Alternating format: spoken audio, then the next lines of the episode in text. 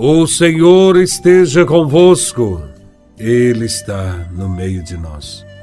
Proclamação do Evangelho de Nosso Senhor Jesus Cristo, segundo São Lucas, capítulo 21, versículos de 5 a 11. Glória a Vós, Senhor. Naquele tempo, algumas pessoas comentavam a respeito do templo que era enfeitado com belas pedras e com ofertas votivas. Jesus disse: Vós admirais estas coisas? Dias virão em que não ficará pedra sobre pedra, tudo será destruído. Mas eles perguntaram: Mestre, quando acontecerá isso? E qual vai ser o sinal de que essas coisas estão para acontecer? Jesus respondeu: Cuidado, para não ser desenganados, porque muitos virão em meu nome, dizendo: Sou eu, e ainda, o tempo está próximo. Não sigais essa gente. Quando ouvirdes falar de guerras e revoluções, não fiqueis apavorados. É preciso que essas coisas aconteçam primeiro, mas não será logo o fim. E Jesus continuou: Um povo se levantará contra outro povo, um país atacará outro país. Haverá grandes terremotos, fomes e pestes em muitos lugares acontecerão coisas pavorosas e grandes sinais serão vistos no céu. Palavra da salvação. Glória a vós, Senhor. No Evangelho, alguns homens conversam com Jesus sobre o Templo de Jerusalém. Eles chamam a atenção de Jesus para a grandeza e beleza com que o templo fora construído. Eles esperavam de Jesus uma resposta de respeito que agradasse o coração humano. Jesus, porém, não fica admirado com o templo, porque tudo aquilo não passava de coisas supérfluas, passageiras, estavam com seus dias contados.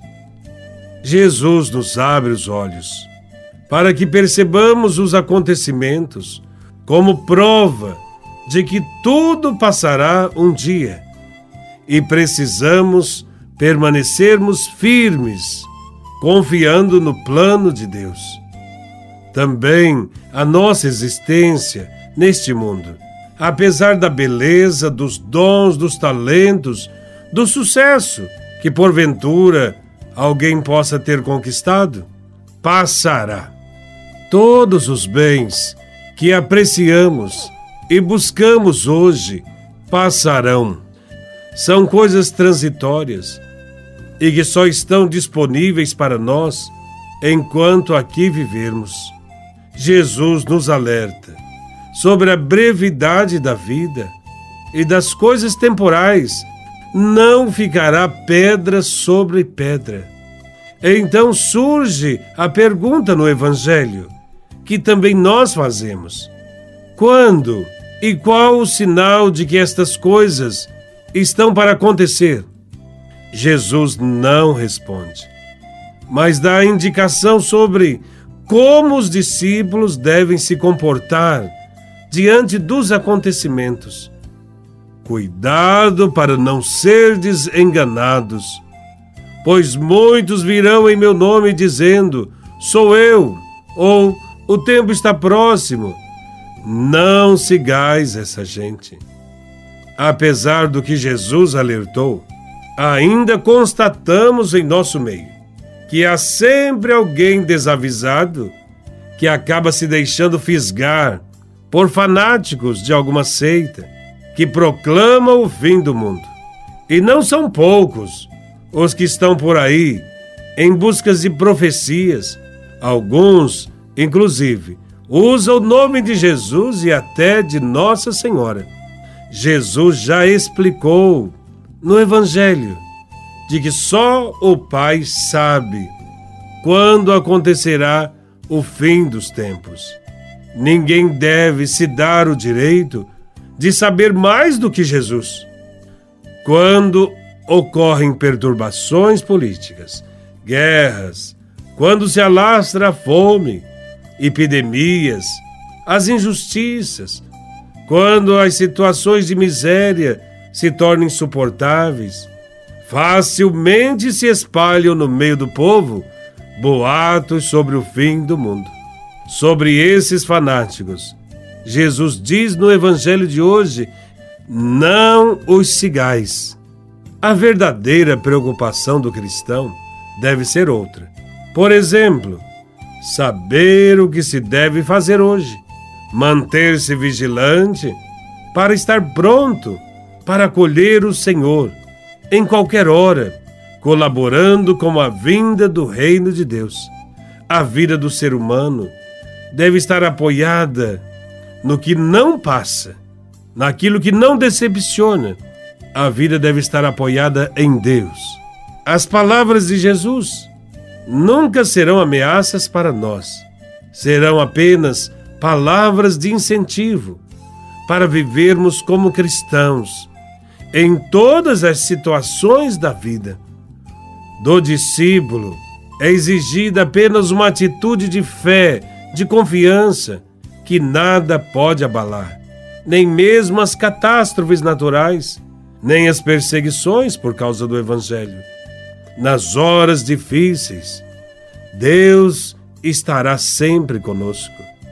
Ele nos confortará, dará inspiração, estaremos sempre com Ele. Se tivermos vontade firme de sermos fiéis, Deus resistirá por nós e o Espírito Santo nos ajudará até que haja um novo céu e uma nova terra. Que sejamos como o vigia que espera a aurora para viver na gratuidade e nunca fazer da religião uma fonte de lucro, como faziam os judeus no Templo de Jerusalém.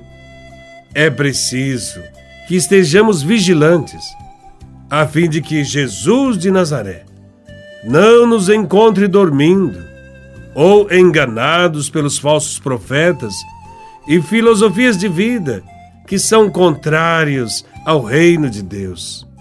Que estejamos sempre vigilantes, vivendo o amor a Deus e aos irmãos, principalmente os mais pobres deste mundo. Louvado seja nosso Senhor Jesus Cristo para sempre seja louvado.